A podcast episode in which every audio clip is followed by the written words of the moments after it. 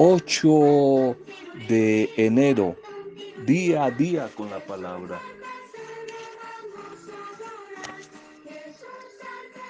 Vitaminas espirituales, algunos sabios consejos que nos ayudan a seguirnos alimentando, fortaleciendo para enfrentar, vivir, ojalá disfrutar este nuevo año. Dichos populares, dichos de sabiduría, algunos de ellos que quisiera compartir en estos días. Puedes saber si una mujer, un hombre es sabio por las preguntas que hace. Los sabios son los que buscan la sabiduría. En cambio, los necios, los mediocres, son los que piensan que ya la encontraron. El que tiene lo que no merece difícilmente va a dar gracias por ello, va a ser una persona agradecida.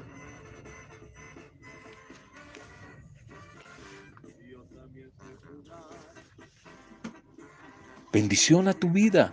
De nuevo, saludo en este nuevo momento a cada uno de ustedes. Saludo, bendición a las familias. Saludo, bendición a los grupos, a las pastorales, a todas las personas que de una u otra manera les llega este audio, un recuerdo para ustedes, una bendición.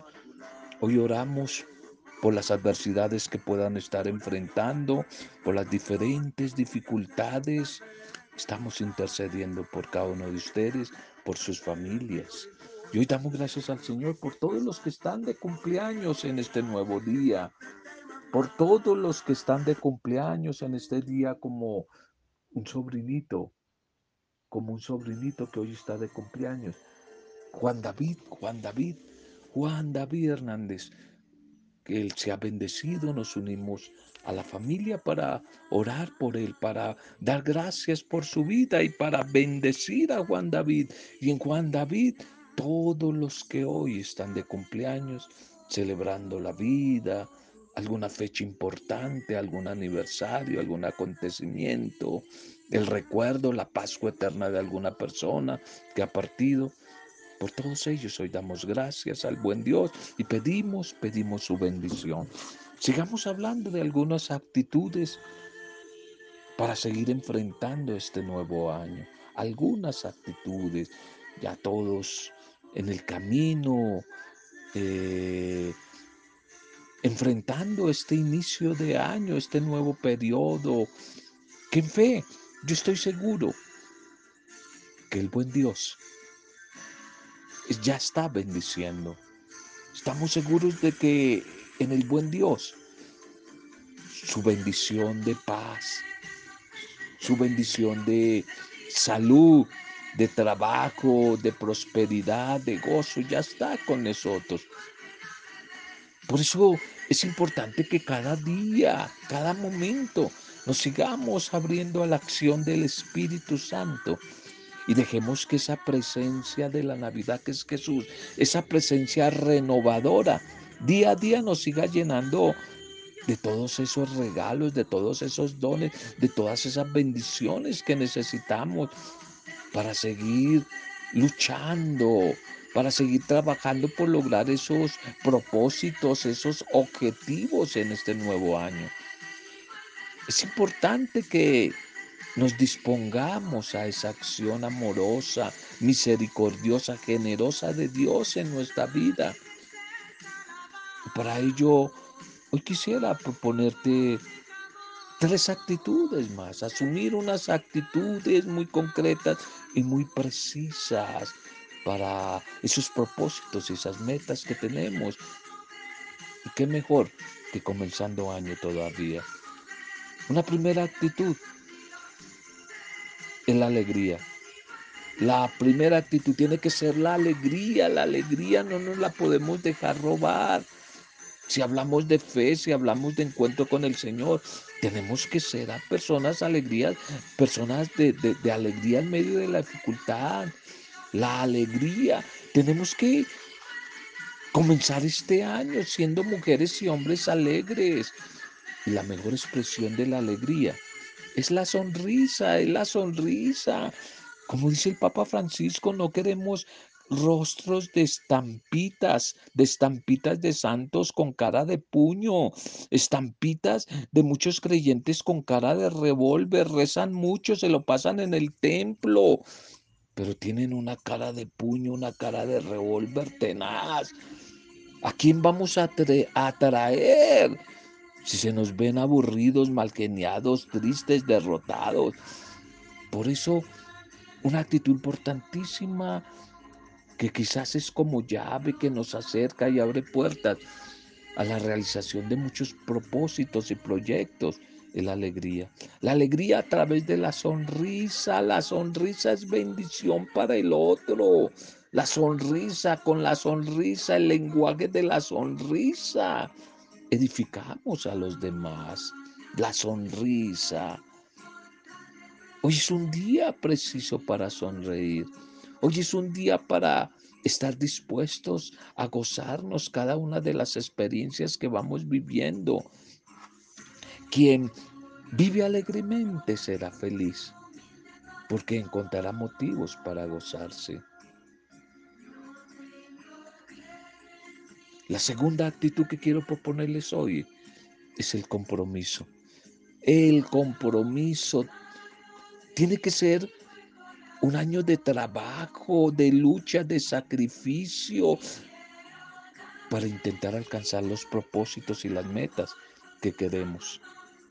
Tiene que ser un año de compromiso, sin compromiso, sin compromiso, sin esfuerzo,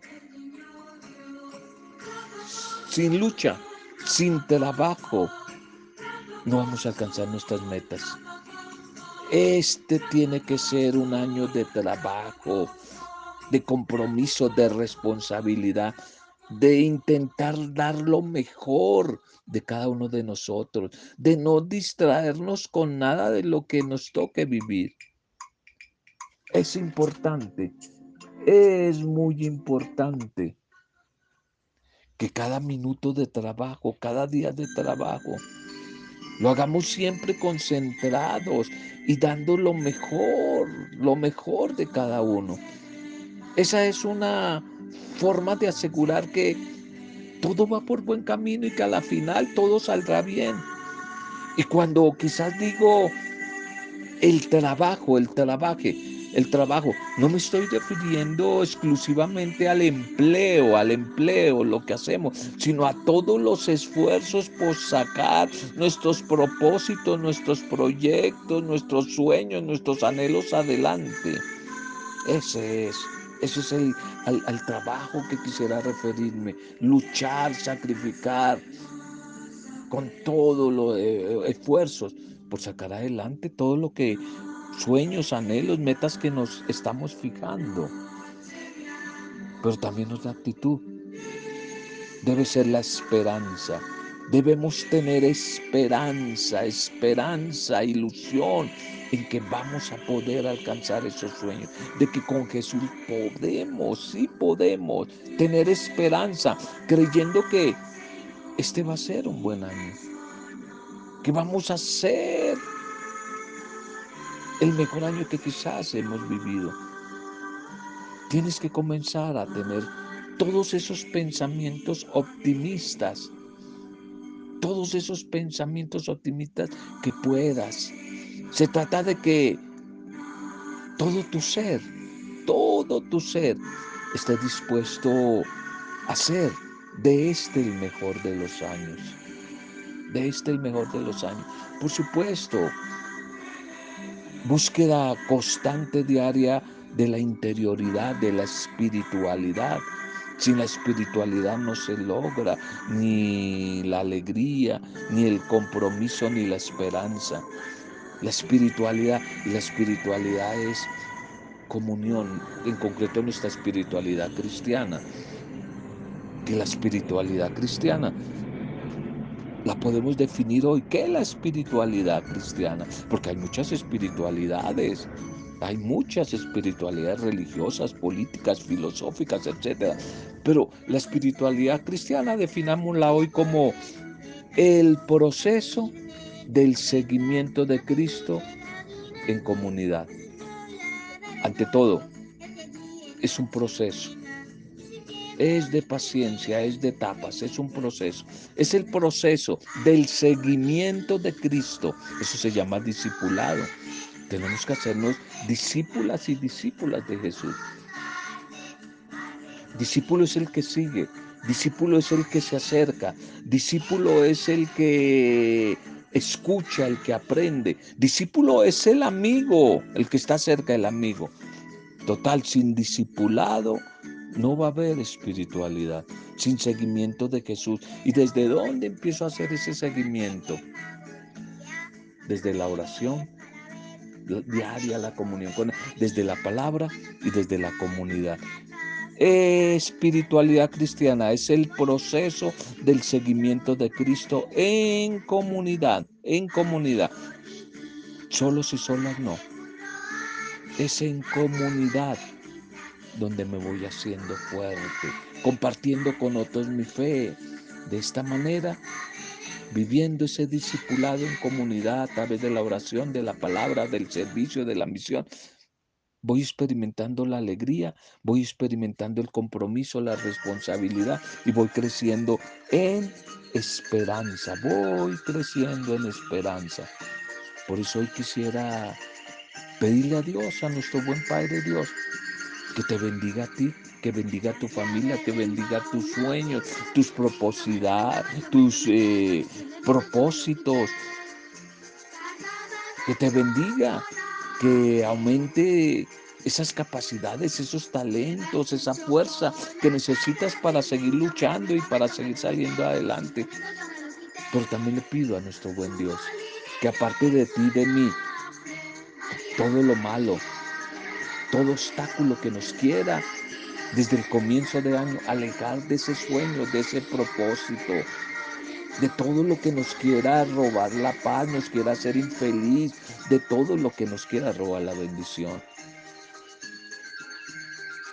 Tenemos que estar seguros que Dios está con nosotros.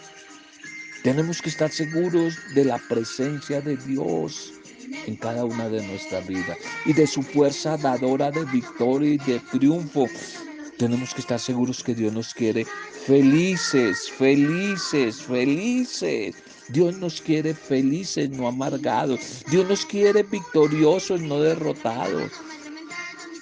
Por eso te invito a que tengas la certeza de que cada día de este nuevo año Dios estará contigo y de que estaremos orando. Yo estaré orando por ti, pidiendo a nuestro buen Dios que te siga ayudando a construir ese proyecto de vida que tanto deseas, tu sueño. Pero no olvides, te invito, te invito a sonreír, te invito a mirar positivamente las experiencias de cada día. Te pido por favor que no vayas a criticar nada hoy, por favor. Que hoy solo se vea lo bueno de cada situación se vea lo bueno de cada situación. Bien, vamos a nuestra liturgia para este día, ya finalizando semana, segundo fin de semana de, este nuevo año.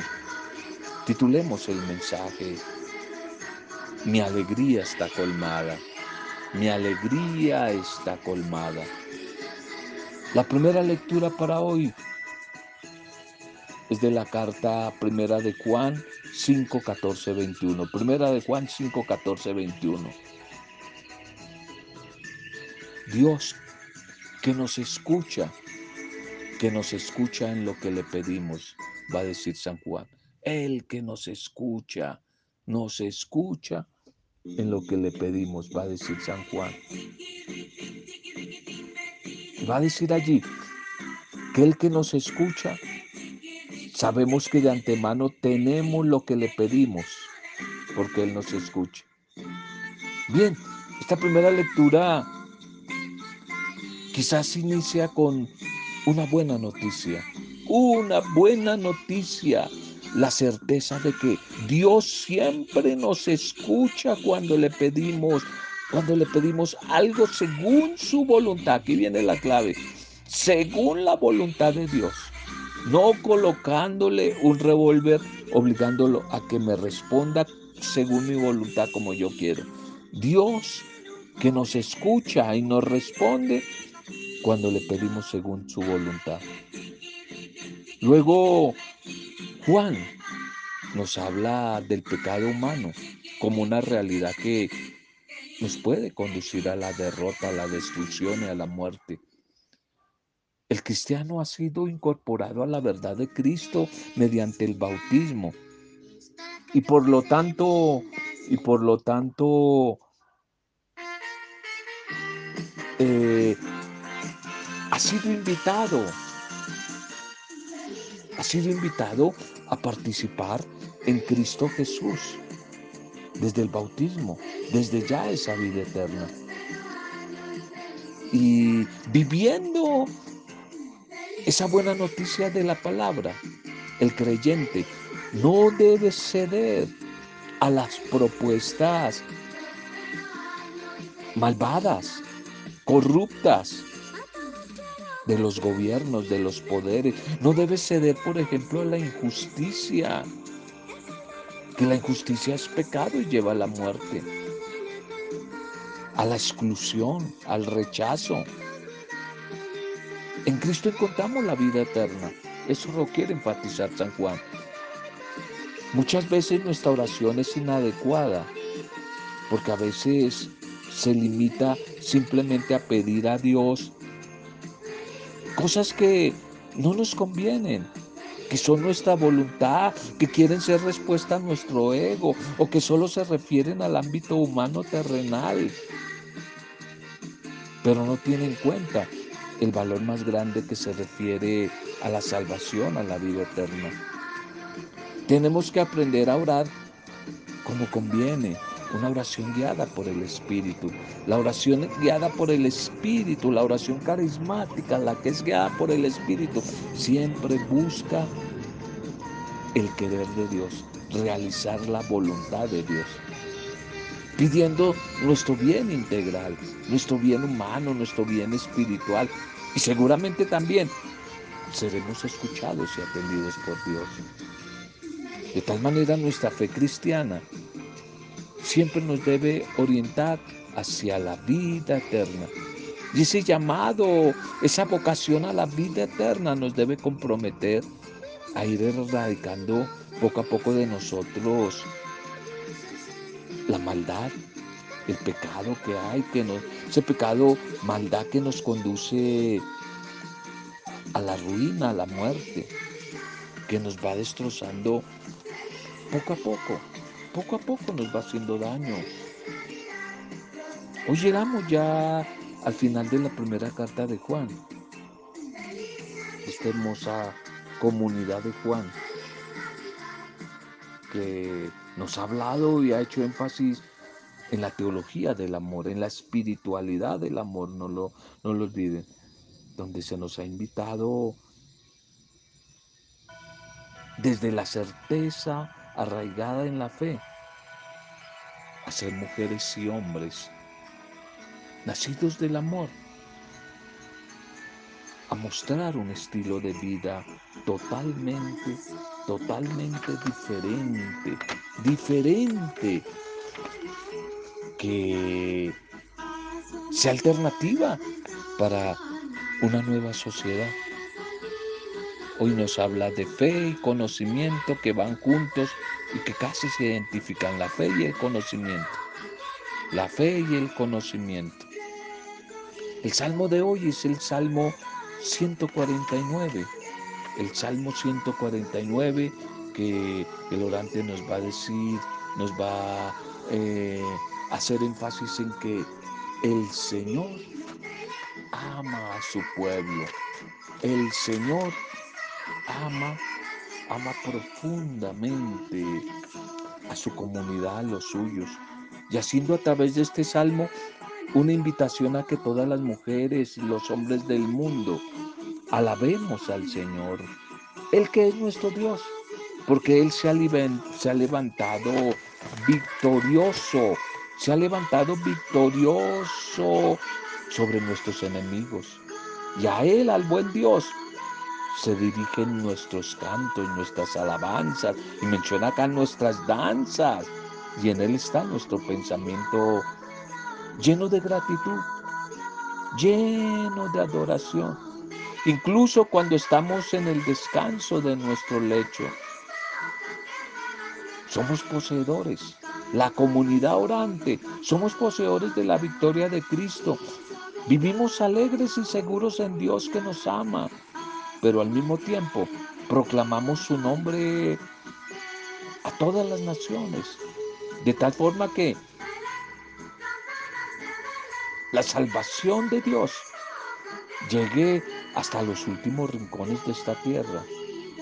No solo elevamos un cántico de alabanza al Señor porque nos ha librado de nuestros enemigos, sino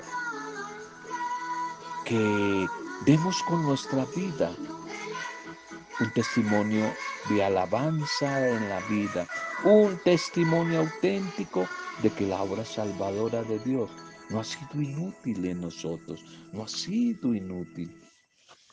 El Evangelio para hoy, el Evangelio para hoy es Juan capítulo 3, 22, 30. Juan 3, 22, 30. El amigo del esposo se alegra con la voz del esposo. El amigo del esposo se alegra con la voz del esposo. Este Evangelio nos muestra el testimonio de Juan el Bautista.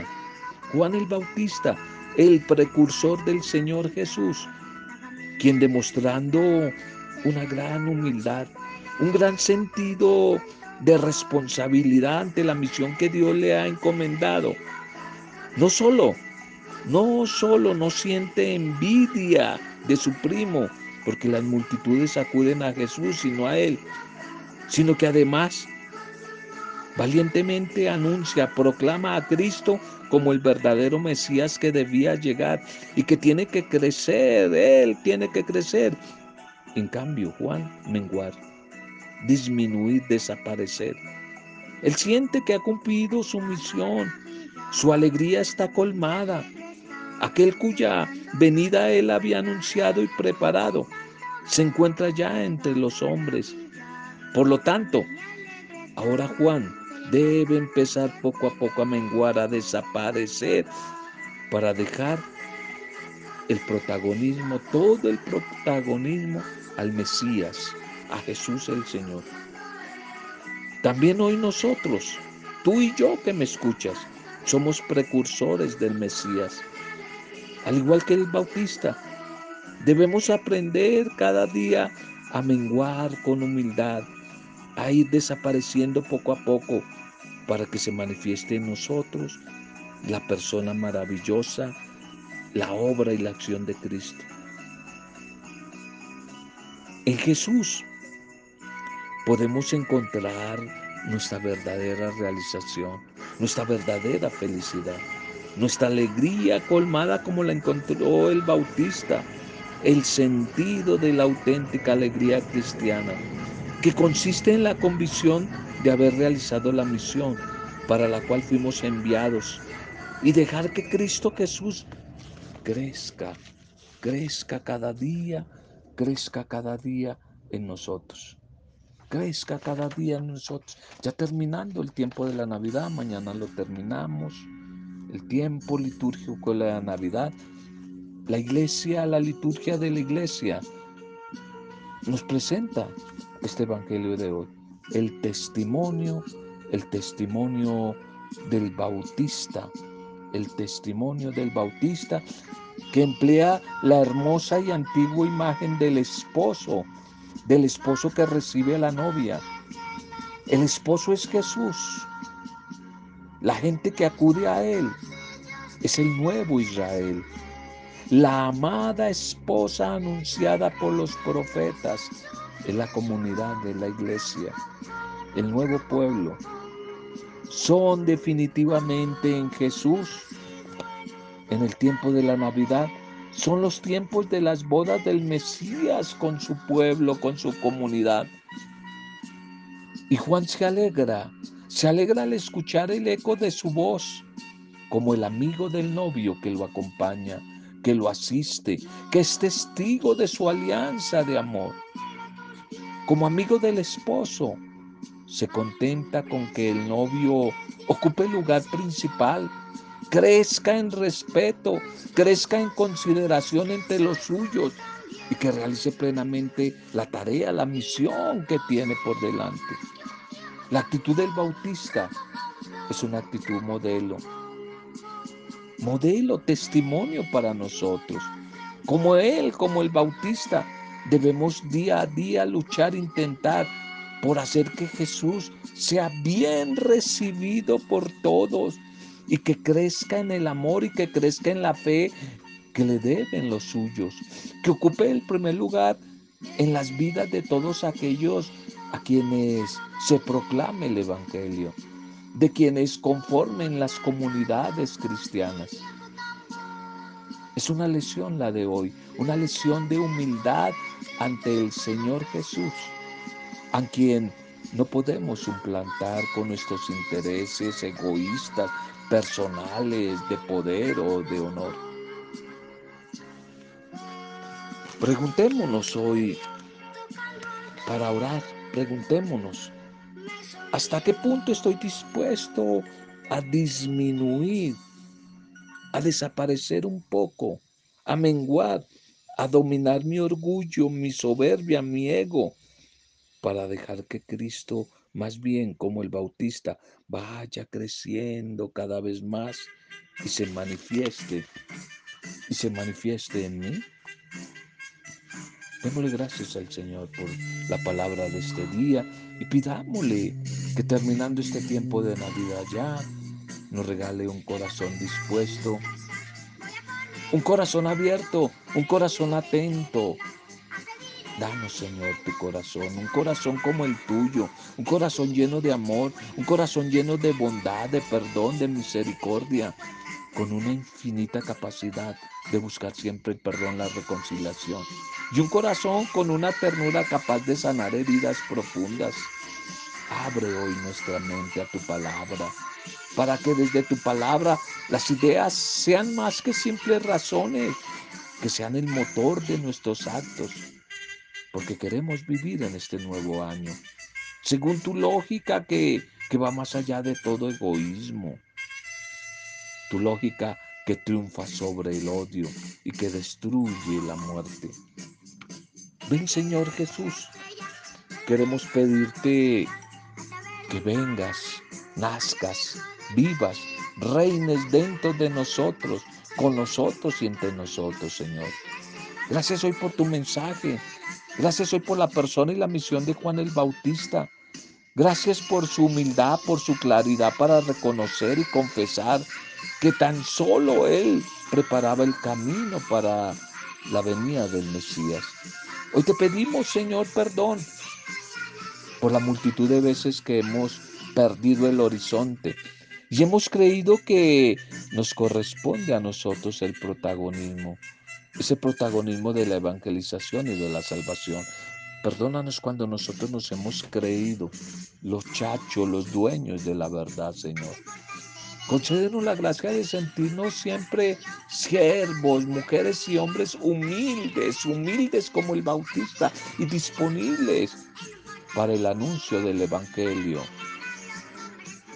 Gracias por tu mensaje de este día que a través de Él sean bendecidas nuestras vidas, los matrimonios, las parejas, las familias, los diferentes grupos, comunidades pastorales, diferentes iglesias que sean bendecidos, los empresarios, que sean bendecidos los enfermos, los tristes, los cautivos, los oprimidos, las familias que están en etapa de duelo, por todos ellos. Hoy oramos en Juan David Hernández, el sobrino, por todos los que hoy están de cumpleaños. Todos los que hoy celebran la vida, los que han cumplido años a lo largo de estas bendita semana que hoy termina. Gracias por esta bendita semana que hoy termina, por toda tu bendición, todo tu amor derramado a lo largo de esta semana. Gracias Señor. Gracias. Hemos compartido el mensaje de hoy en tu nombre, Padre Dios Creador, en el nombre tuyo, Señor Jesucristo, camino, verdad y vida, nuestro Mesías, Señor y Salvador, y en tu nombre, e intercesión y poder, Espíritu Santo de Dios, siempre con acción de gracias, alabanza y adoración a ti, Dios, uno y trino de amor en compañía de María, nuestra buena madre y la discípula perfecta. Amén. Roberto Zamudio de Día a Día con la Palabra.